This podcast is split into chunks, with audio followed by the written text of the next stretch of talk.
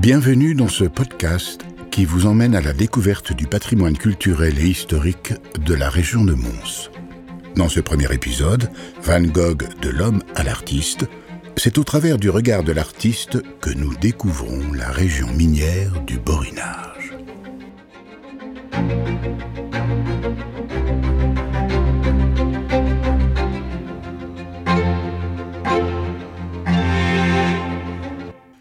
Vincent Van Gogh. À la simple mention de ce nom, déjà des images traversent votre esprit. Une nuit d'un bleu profond, où tourbillonnent des étoiles brillantes, quelques tournesols dans un vase, ou un homme à l'oreille coupée. Mais ce peintre maudit à l'enfance difficile et à la vie jalonnée d'épreuves, tant pour lui que pour ses proches, n'a pas toujours été le génie post-impressionniste que nous connaissons. Avant le peintre, il y avait le jeune évangéliste qui, un jour d'hiver neigeux, posa ses valises dans la région minière du Borinage, un des premiers sites industriels d'Europe. C'est ici, les pieds dans la suie et le cœur sur la main, que l'homme deviendra l'artiste.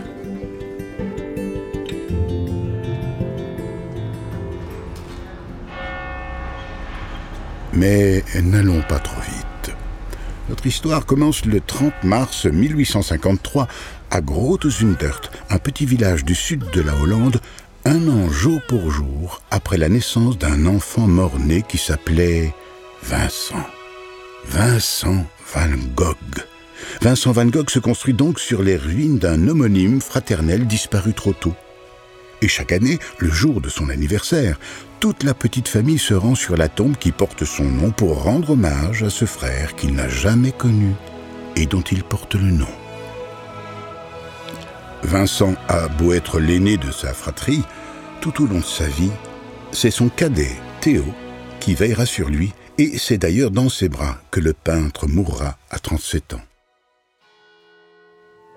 Issu d'une famille de pasteurs mais aussi de marchands d'art, Vincent baigne dès son plus jeune âge dans la religion et la peinture. À 16 ans, il part pour La Haye et devient apprenti chez Goupil Company, fondé par un de ses oncles. Ici, on vend des tableaux, des dessins et des reproductions. Le jeune Vincent est une éponge qui apprend tout ce qu'il peut de son patron, Hermanus Thurstig.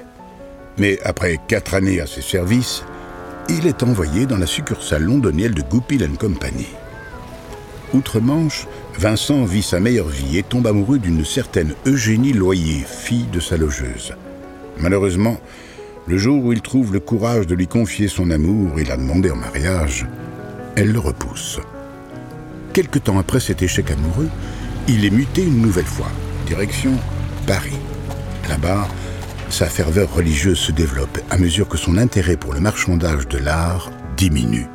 Effrayant les clients par son attitude, le 1er avril 1876, sept ans après son arrivée chez Goupil Company en tant qu'apprenti, il est remercié.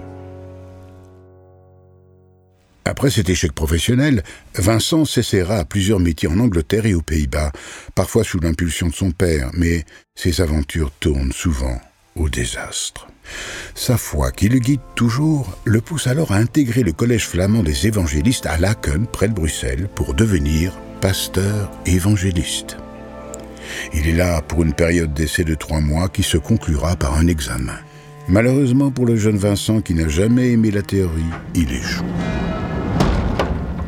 Enchaînant les échecs professionnels amoureux et scolaires, il finit par abandonner les études de théologie. Son père s'inquiète, ne sachant plus que faire de ce fils qui ne trouve pas sa place dans le monde adulte.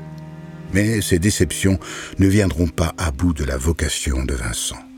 Il veut rejoindre une communauté protestante et devenir évangéliste pour prêcher la bonne nouvelle auprès des classes ouvrières. Les livres de géographie qu'il dévore finissent de le convaincre, tirant le portrait d'une contrée dure mais faite de gens heureux. Il partage d'ailleurs son enthousiasme avec Théo quelques jours avant son départ. J'ai trouvé ceci et d'autres choses à leur sujet dans un livre de géographie. Les Borins, les habitants du Borinage, une région située à l'ouest de Mons, ne font rien d'autre que d'extraire du charbon. C'est un spectacle impressionnant. Ces mines de charbon ouvertes à 300 mètres sous terre, dans lesquelles descendent chaque jour une population active, digne de notre respect et de notre sympathie. Le charbonnier est un type particulier au borinage. La lumière du jour existe à peine pour lui, et il ne profite guère des rayons du soleil que le dimanche. Il travaille à grand-peine, à la lumière d'une lampe dont l'éclairage est pâle et faible, dans une galerie étroite, le corps courbé en deux et parfois obligé de ramper. Son travail consiste à tirer des entrailles de la terre cette substance minérale dont on connaît la grande utilité. Il travaille donc au milieu de mille dangers sans cesse renouvelés. Mais le contremaître belge a un caractère gai. Il est habitué à ce genre de vie. Et quand il descend dans la fosse, son chapeau surmonté d'une petite lampe dont le rôle est de le guider dans l'obscurité, il s'en remet à son Dieu qui voit ses travaux et qui le protège, lui, sa femme et ses enfants. Mais si Vincent espère avoir trouvé sa place lorsqu'il posera ses valises dans l'ancienne gare de pâturage, aujourd'hui commune de Colfontaine, la réalité contredira rapidement le fantasme.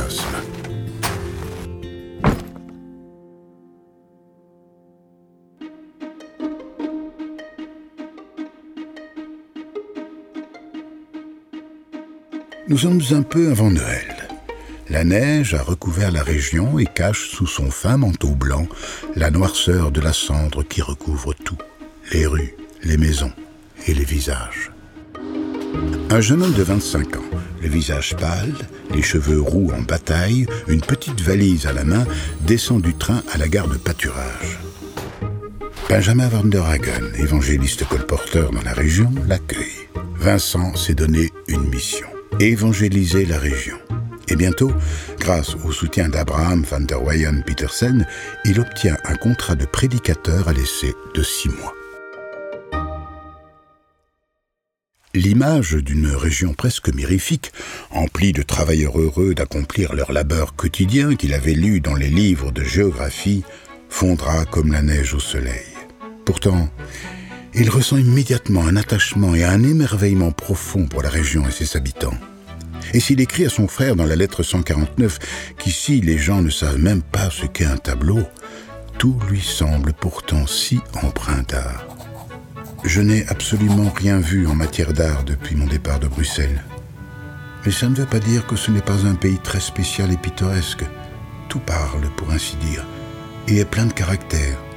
Il y a ici des chemins creux, envahis de buissons d'épines et de vieux arbres tordus avec leurs racines noueuses qui ressemblent exactement à ce chemin dans la gravure de Dürer, Le Chevalier et la Mort.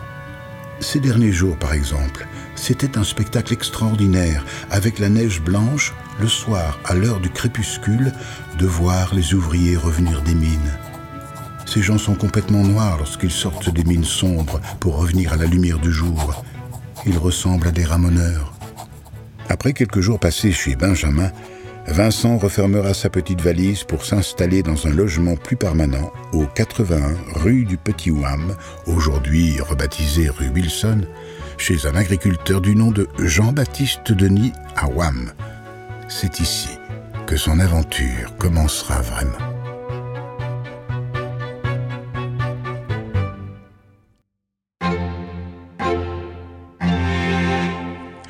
Venez d'écouter le chapitre 1 du podcast Van Gogh de l'homme à l'artiste.